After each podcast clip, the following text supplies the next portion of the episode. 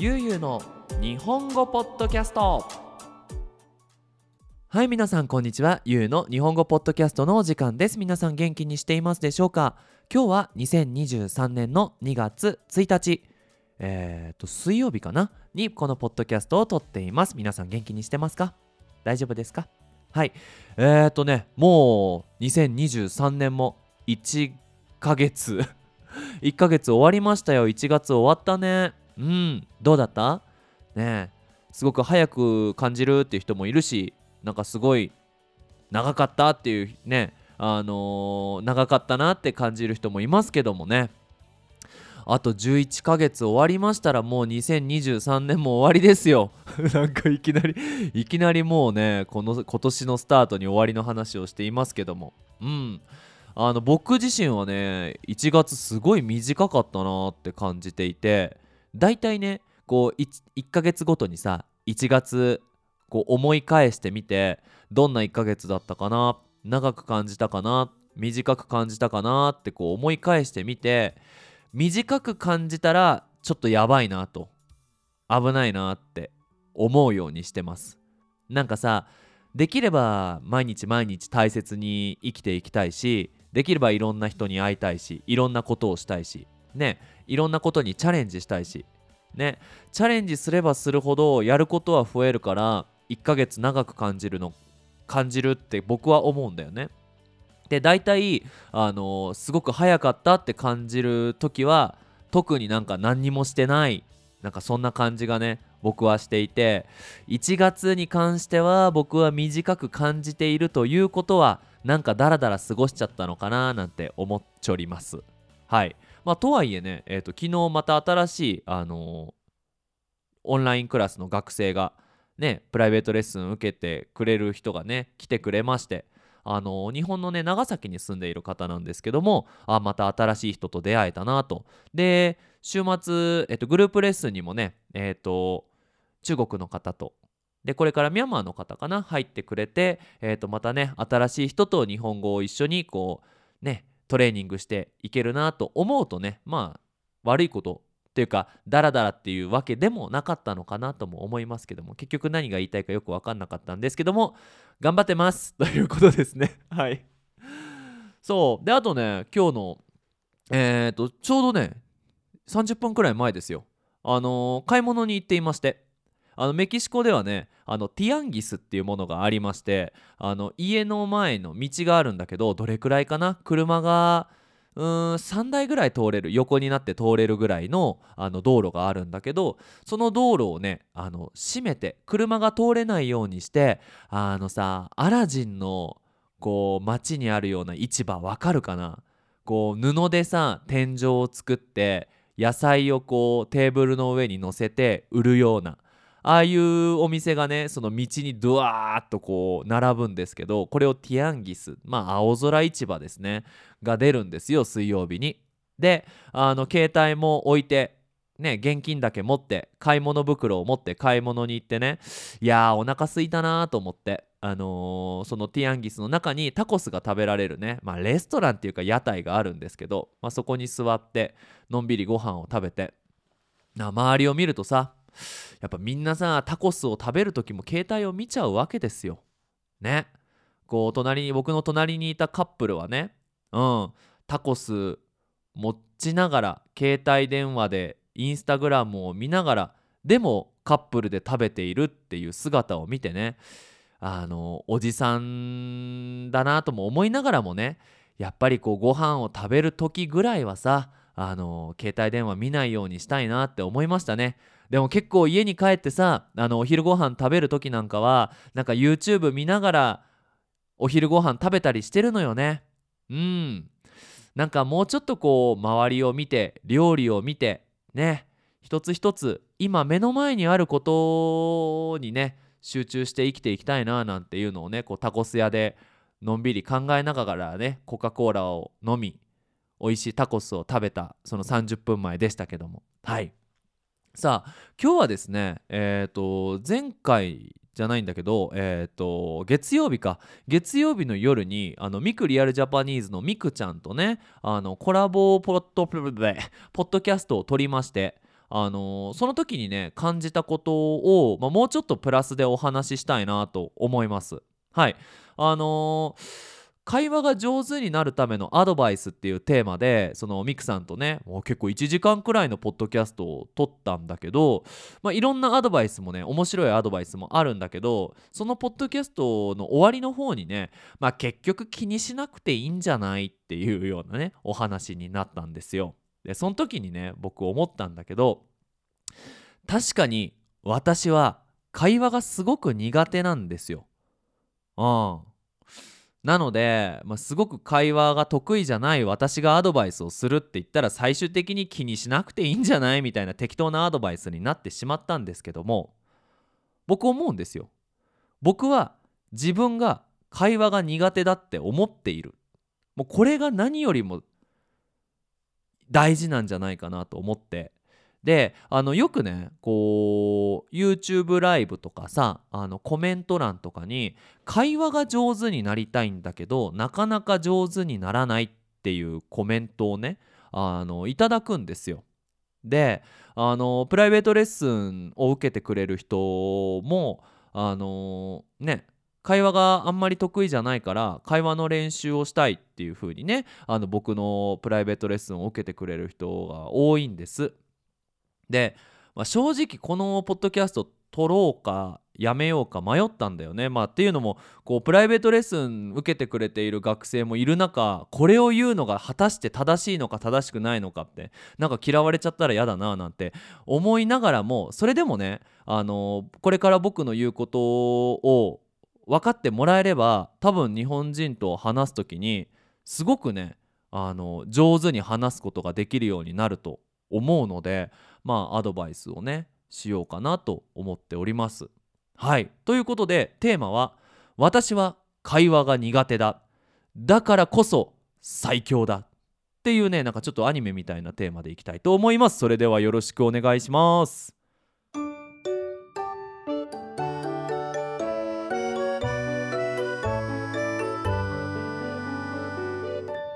ゆうゆうの日本語ポッドキャストはいということであの僕がねどうして会話が苦手なのかっていうのをねお話ししていきたいなと思います。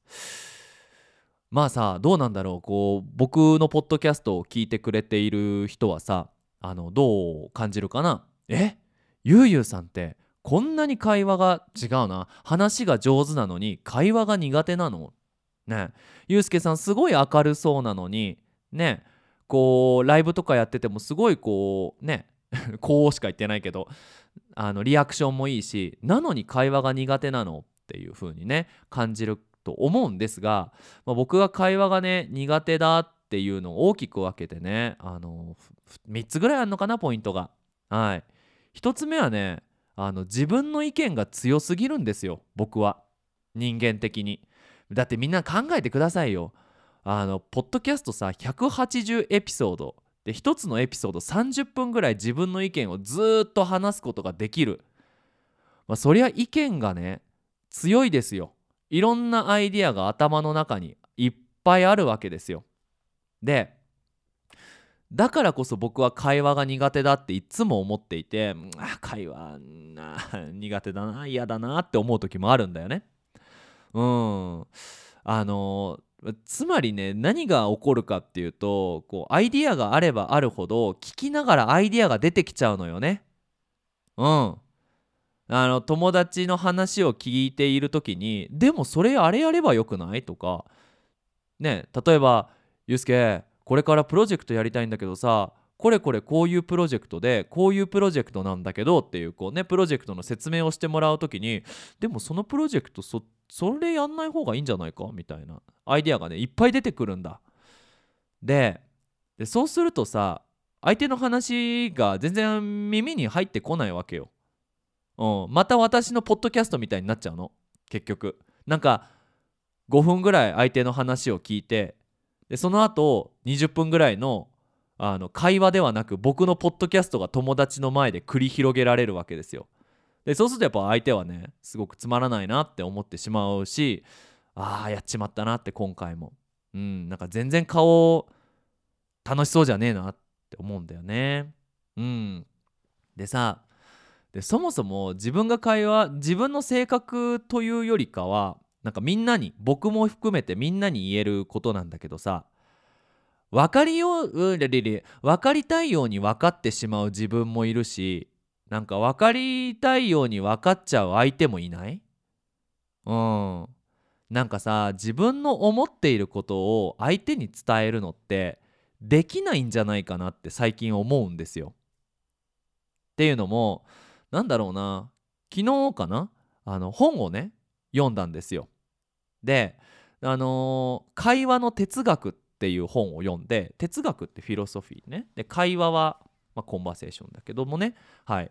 そのカンバセーションうん、会話を哲学するっていう本をね。あなかなか面白そうなタイトルだって。買うわけじゃないですかその本を。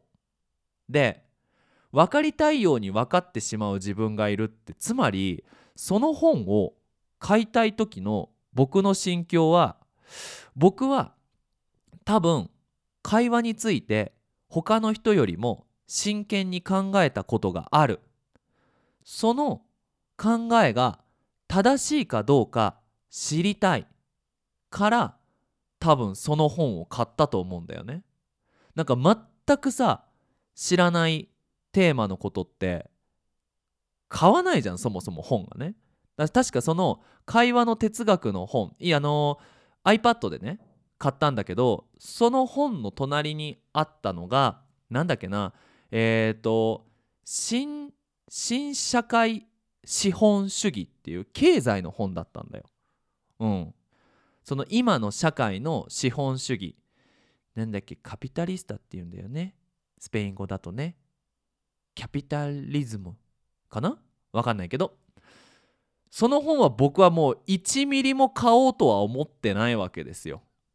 だつまりなんでかっていうと僕そのことに興味ないし僕はそんなことを知ったところで自分にとって便利かどうかもよくわかんないしうん。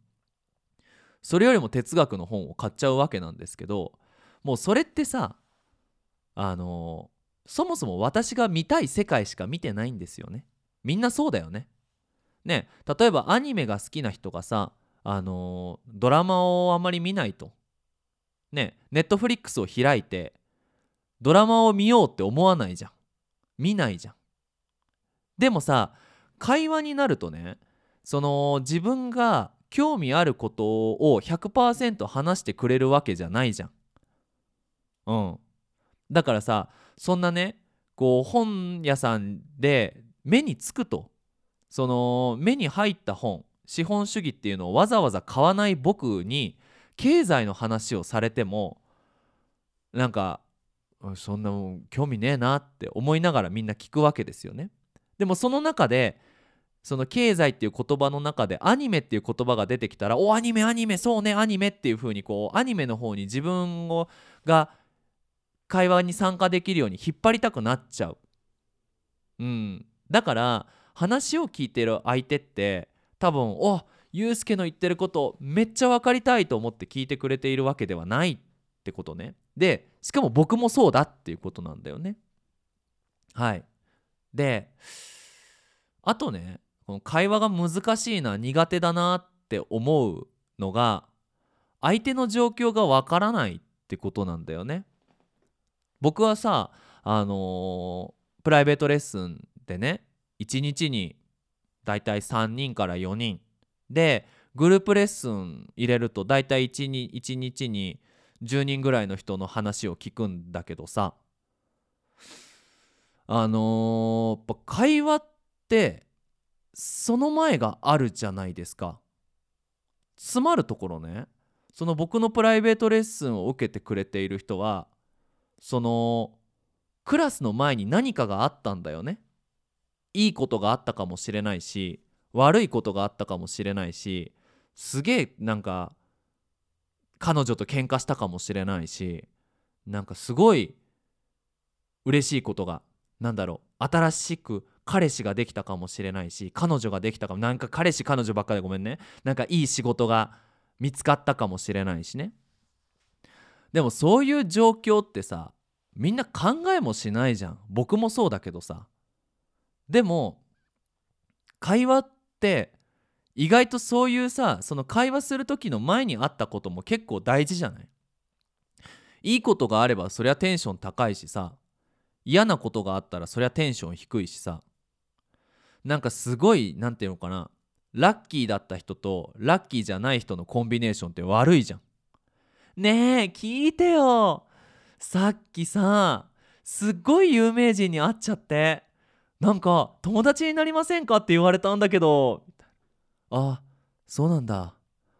僕は飼ってた猫が病気になってはあ。どうなるかな。この2人が楽しい会話をするのはまあほぼ不可能だよね。でもさ普通会話で何があったかって最初に話さないじゃん。その時のテーマ話すじゃん。だからそれを理解しないしもうするのもめんどくさいなって思っちゃうとなかなか会話が苦手だなと思ってね。うまくいかないなって思う。だからこれをさ全部ちゃんとやらないといけないって思うともう会話苦手でいいやみたいになるのよね。うん、まあ、さっきあのちょっとまとめるとね自分の意見が強いって自分ユうスケは自分の意見が強いと。でなんか分かりたいように分かっちゃう自分がいると。なんか相手の伝えたいことよりも自分が分かりたいことしか見ないようになっちゃうっていうのとなんか相手の状況をちゃんと見てあげられない自分がいる。この3つのポイントであなんかユうスケって本当に会話苦手だなダメだなって思っちゃうんだよね。ただ一回自分がダメだなって思っちゃうとなかなかねあのー、次に進めないじゃん。なんか自分がダメだってもうゴールじゃん。うん。そう。楽なんだよ。ああ俺自分ってできないなとかなんかもう自分ってダメだなって思っちゃってはいもうここで終わりってしちゃうとまあ僕の場合だとお仕事がなくなってしまうので、うん、そこからねその僕はどんなことに会話が苦手ながらも気をつけているのかっていうのをお話しすることでもしかすると皆さんが日本人と話す時にねあのすごく会話がなんか上手になったり得意になったり日本人とめっちゃ友達になれるかもしれないのでお話ししていきたいなと思います。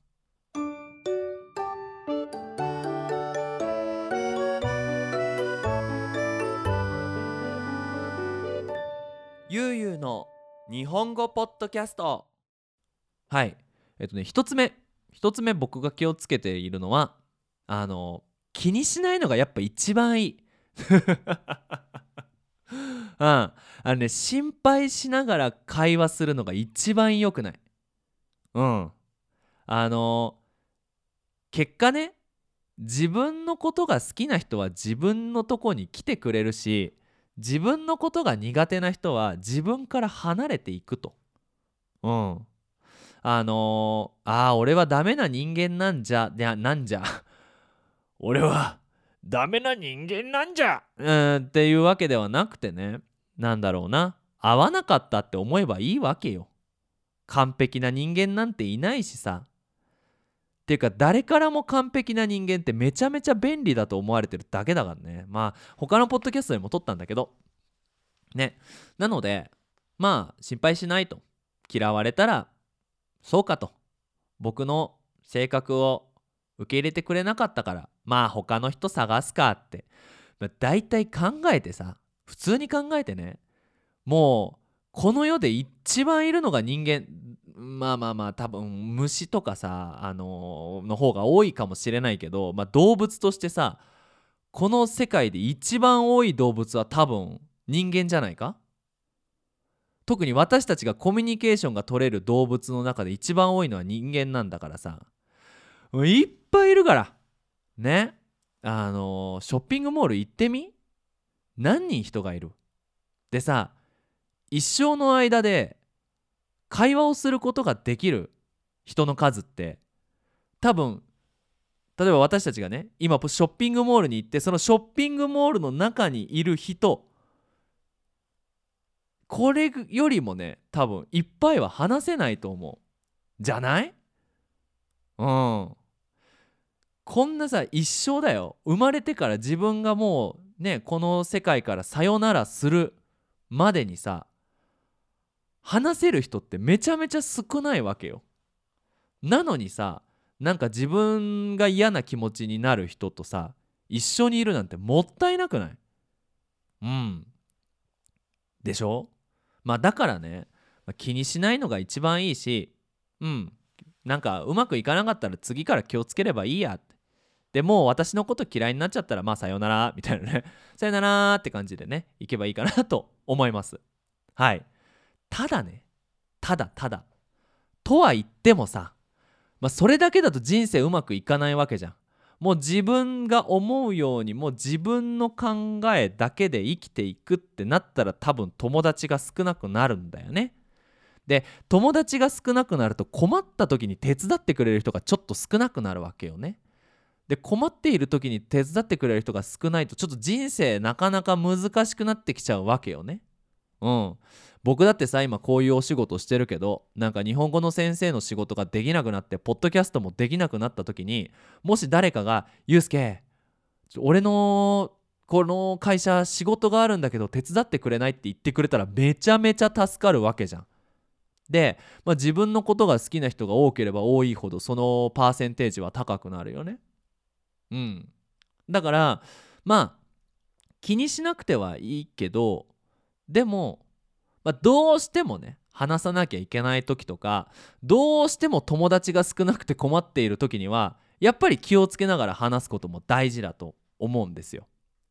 で今からねみんなに日本語の会話が上手になりたいみんなに気をつけなければならないことを紹介します。はい。ではね、早速答えから言うと、そもそも会話に意味なんてないってことを知ることなんですね。ああ。あのー、会話って聞くとね、ね、自分の思いを伝えるとか、ねなんだろうな相手に何かをやってもらうとかうんまあそういうのはあるんだけどほとんど意味なんてないんだって思うとすげえ気持ち楽になる。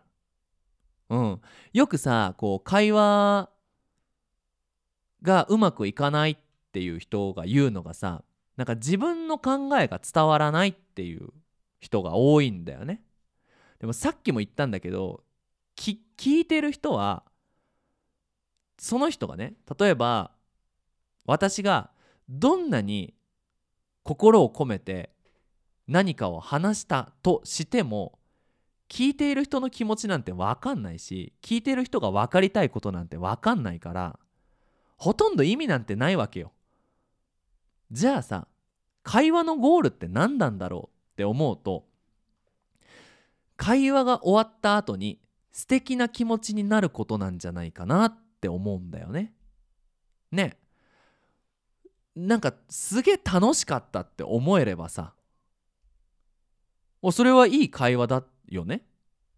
でその時に自分がどうこうじゃなくて相手が素敵な気持ちになることが一番会話で大事なことだって思うとだいぶね会話が上手になると僕は思っている。うんそうあのー、そもそもね相手が自分の意見とかアドバイスを求めている可能性ってめちゃめちゃ低いのよね私の言うことに対して。うん。じゃあその一番大事なのってこう話聞いてもらってでその「分かるわ」とか「あなたは大丈夫だよそのままで」「あなたはいい人間だよ」すごい人間だよって認めてもらうことが一番嬉しくない？なんか例えばさ僕がねこのポッドキャストを今23分24分撮ってるけどさ僕が一番嬉しいのはうわゆうすけさんこのポッドキャスト撮ってゆうすけさんの考えはもうその通りだと実際にやってみてすごく会話上手になったよって言われるのがさ一番嬉しいよね僕的には。じゃあみんなが日本人と話す時に誰かがねその話を話をするわけじゃん。その相手がそういう風にしてもらえれば嬉しいわけだから自分をね薄くして相手に興味を持つようにするっていうのが一番会話が上手になるポイントなんじゃないかなって思います。うん。なんだよと。俺は話すのが上手になりたいんだって思う人はスピーチが上手になる勉強をすればいいと思う。それは会話じゃない。会話じゃない。会話でスピーチは意味がないと思った方がいいかもしれない。うん。何か伝えるのが上手になりたいと思うんだったら誰かと練習するんじゃなくて僕みたいにポッドキャストを撮る練習をした方がいいかなと思う。うん。で大体ね大体このポッドキャストさみんな何て言うのかな。僕の顔をイメージしてさね他のこと何にもしないでさ座って背中を伸ばして今25分聞いてるわけじゃないと思うんだよね。料理をしながらとかさなんだろうご飯食べながらとかさ車の運転しながら聞いてくれてると思うんだけどね。うん。あのやっぱながらで聞くからこうやって25分人の話を聞けるわけであって実際の会話で喫茶店で25分何にも自分話さずに誰かの話25分聞くのってめちゃめちゃきついわけよ。めちゃめちゃきついわけよ。うん。それをね考えるとできれば相手に興味を持つようにする。うん。だから1つ目。うん。なんかうまく今日話してない感じがするけども。はい。これから3つのステップを紹介します。1つ目。相手が伝えたいことを心を込めて一生懸命聞く。ここ。うん。もう話したいことは置いときましょう。自分が言いたいことはね。相手が伝えたいこと何なんだろうっていうのを頑張って聞く。分かろうとする。でそれに対して分かったとかすごいねとかいいねとかこれ肯定するって言うんだけどあのはいっていうあのね僕よくねあの、まあ、学生とディスカッションしてて「おい!」ってこう「うん」って思う時があって「あのでも」とか「だけど」とか「そうじゃなくて」ってあのリアクションされるのが一番嫌なのよ。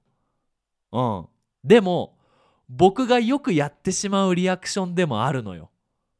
これ本当にみんな気をつけようね。あの心を込めて話すわけじゃん。こうやってね25分今話してきたけどでそれでいきなりまだ話終わってないのに「でも」って言われたら「何をお前は俺の何が分かったんじゃ」って 思われちゃうわけよね。うん、であのー、僕のプライベートレッスン受けてくれているフランスの学生がいるんだけどフランスはやっぱ意見を戦わせることが大事だと。うん、反対意見を言ってディベートになっていくのが面白いっていうふうに言っていたんだよ。言っていたんだよ。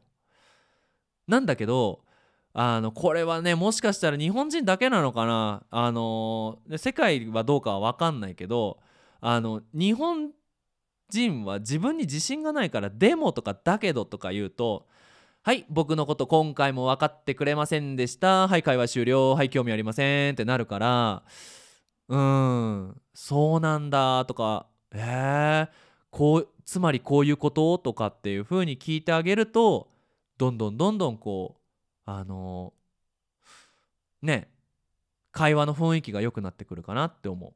うん、あのこれに関するねアドバイスは実はこのミクさんとコラボをした時にいくつかお話をしてるので、まあ、そこで聞いてくれればいいかなと思います。具体的にどういうねこうテクニックがあるかっていう話な。で3つ目なんだけどその上手に会話をしたかったら聞いてもらっている時はその話してる相手ね話を聞いてくれている人は私のために何かをしてくれているんだなって思った方が良いと思います。うん。なんかさこう僕がねベラベラベラベラベラとこう話すわけじゃん。昨日ねあのスーパー行ってさでスーパーでね誰に会ったと思う？昔の友達もう子供いてさもうその子供めっちゃ大きくなってんの。いやマジでびっくりしたわ。いやー俺まだ子供いないからさ。なんかねこう年取ってねこれからどうすんのかなって思っちゃうよね。なんかみんなの人生進んでいくなって俺はまあここにいるような感じ。みたいな話をねブーっと話してる時にさその話を聞いてくれている相手は「うんうん」って聞いてくれているわけじゃん。でその時に僕の話面白いから聞いてくれてるんだなって思わないで今私のために我慢してくれてんだなありがたいなって聞いてくれてんだなってありがとうの気持ちで話す。でそうすると自然となんかじゃあ今度は自分が質問しようって思うからあの話しながらあの自分が話すことを一生懸命考えることもいいけど相手は自分のために話を聞いてくれているんだなってちょっと頭の中の何パーセントかのところん？何パーセントかのスペースにねその考えを置いておくといいんじゃないかなって思います。はい。これを聞いてるとさゆうすけさんねこんだけねいろんな会話についての意見がねあるからゆうすけさんって会話上手なんだなって思うかもしれないんだけどもちろんね僕だってうまくいかない時もほとんどだよ。うん全然うまくいかないよやっぱり。どうしても話聞きながら自分のアイデアを話しちゃったりでもだけどとかってねリアクションしてしまったりするんだけど僕は考えたわけです。どうしてうまくいかないのかと。うまくいかない時はね大体かから体と心のコンディションが悪い時だね。うん。あのー、例えばさお腹空いてる時にプライベートレッスンするとかあのー、寝不足。全然寝てなくて眠い時に誰かの話聞かなきゃいけないとか 聞かなきゃいけないって言い方あれだね。うん、とかあのー、トイレに行きたいけどなんか話終わってないから話聞かなきゃいけないとか。あとは普通に嫌なことがあった。なんだろうな。誰かと喧嘩したとかあのペットの体調が悪いとかあの大事にしてたものが壊れたとかあのそういう時はやっぱりね会話は全然うまくいかない。もうだってそれでもう頭いっぱいだもん、まあ、考えてみてよ。めちゃめちゃお腹空いててさもう頭の中に食べ物のことが80%ねいっぱいの時にさ今みたいにねいやあのね俺人生ってさ旅だと思うんだよね。人生は旅。そう。旅ってしたことある？旅をするとねいろんな景色が見えるわけよ。時には雨が降る時もある。晴れている時もあるし風が強い時もある。でも旅っていうのは必ずみたいなその話をさめちゃめちゃお腹空いてる時に聞いたらもうどうでもいいわもう早くご飯食べてえわって思うじゃん。そうすると早く会話を終わらせたいから分かった分かった分かった。うん気持ちよく分かるよみたいな適当な聞き方になっちゃうんだよね。でそうすると適当な聞き方になってしまっているからその旅について話してる人はまああまり旅行をしてないユうスケにはそんな気持ちわからないと思うけどねみたいになるわけよね。いやそうすると俺もっと腹が立つわけじゃん。いやもうなんかお前の話し方だよ悪いのはって心の中で思ってるけどああそうだよねごめんごめんごめんみたいな。でだんだんだんだん雰囲気が悪くなってくると。つまり会話で雰囲気が悪くなるその大きな理由は自分の心と体のコンディションが悪いから。で逆にさなんか誰かとお話ししている時になんかあんまり話さねえなって時ない。ねえ今日何したの？うーんなんか別に何も特に何もないよみたいな。すごい冷たい答えが返ってきた時になんてひでえやつなんだじゃなくてあの多分なんかのコンディション悪いなって思う。うん、お腹空いてる？とかさ。何疲れてるの？とか。眠いの？とか。あのトイレ行きたいって女の子に直接聞くのはあれだけどねちょっと水取ってくる？とかなんか嫌なことあった？っていう風に聞くとそこから素敵な会話が始まるかもしれないね。うん。だからなんか自分の意見をとにかく話そうって思うと大体の会話は失敗する。か失敗してないけど成功した雰囲気を感じられるけどそれはあのあなたのとか僕でもそうなんだけど話がうまいわけじゃなくて聞いてくれる人が上手なだけなんだよね。うん。ほんとそうだと思う。あとなんだろうな。そのそのテーマについてすごく興味がある人をしっかり集められてるってことかな？うん。なんだろうね。例えばだけどさあの政治家のね大統領のスピーチ。ね。あんなのも大統領のスピーチに興味がある人が集まってんだからさそりゃいいスピーチできるよ。何言ったってみんなすごいって言ってくれんだもん。ね。自信持って話せるよね。でもさ人生って起こる会話ってさそれだけじゃないじゃん。なんかもう自分が好きなことに興味持ってない人とも話さなきゃいけない時ってあるじゃん。うん。そんな時にどういう言い方をしたら興味を持ってもらえるかじゃなくてその前にとにかくその話している人のことをたくさん聞いてね僕はあなたに興味あるよっていう風にしっかり相手を気持ちよくして気持ちよくしてっていうとなんか言い方ねなんか上から目線だけどあの興味を持ってね心を込めて聞いてそこから会話してみたら大体ねどんな日本語話したってね楽しい会話できっから。ああ間違いないから。うん。まあそういう風にねこれから日本人と会話するとかデートするとかね友達と飲み行くってなった時にうん。心を込めて聞こうってゆうすけのことを思い出してくれると嬉しいです。はい。ということでねえー、と最後にお知らせをさせてくださいまし。あのあそうだ。この間ねあの Discord のえー、なんだっけ？質問コーナーにさゆうゆさんよろしくお願いしますましって言ったけどましってどういう意味ですか？って聞かれてね。いやみんなよく聞いてんなと思ってすごいなと思って。